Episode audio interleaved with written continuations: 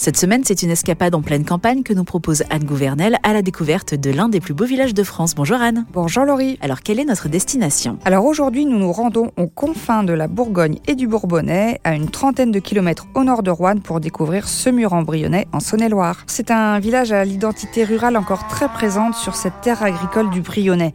C'est également un village de Bourgogne du Sud avec cette pierre aux teintes chaudes où l'art roman a laissé de très très beaux témoignages. Et ce mur est donc marqué par cinq siècles d'histoire qui démarrent notamment au Moyen La destinée et le patrimoine de ce mur se sont en effet révélés au, Moyen Âge. Au Xe siècle, le site prend une vocation défensive sous la dépendance des comtes de Chalon. Un siècle plus tard, le château de Semur voit naître Hugues de Semur, sixième abbé de l'ordre de Cluny, qui rayonna sur toute l'Europe chrétienne du Moyen Âge. Ce rayonnement spirituel sera prolongé par un rayonnement culturel, économique et politique lorsque ce mur embryonnais entre dans la couronne de France à la fin du XVe siècle. Et ce château du XIe siècle existe encore aujourd'hui Le château Saint-Hugues, c'est en effet l'un des plus anciens de Bourgogne. Il en subsiste des tours et une salle évoquant la guerre au Moyen Âge. Le monument abrite également une collection d'affiches de la Révolution et l'arbre généalogique de la famille Duc de Semur. L'association des Veilles Pères propose d'ailleurs de nombreuses animations sur le site ainsi que des visites guidées. Tout autour, plusieurs autres édifices ouvrent leurs portes à la visite. L'ancien auditoire euh, de justice euh, du XVIIIe siècle, à côté de la collégiale,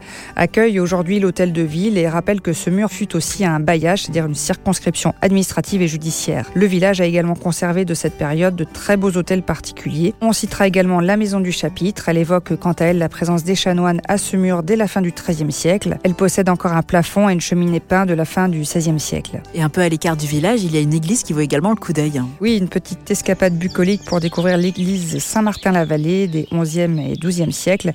Elle est nichée au creux d'un vallon à l'écart du bourg et ornée de très belles peintures murales du 14e siècle. Anne, la collégiale, en plus d'être particulièrement remarquable, accueille des visiteurs pour des événements musicaux tout l'été. En effet, de juin à septembre, euh, la collégiale accueille des concerts de styles très variés, classiques, jazz, profane ou sacré. Merci beaucoup Anne pour cette escapade bourguignonne. Merci Laurie. Pour découvrir ce mur embryonnaire, rendez-vous sur le site lesplusbeauxvillagesdefrance.org et dans le guide disponible aux éditions Flammarion.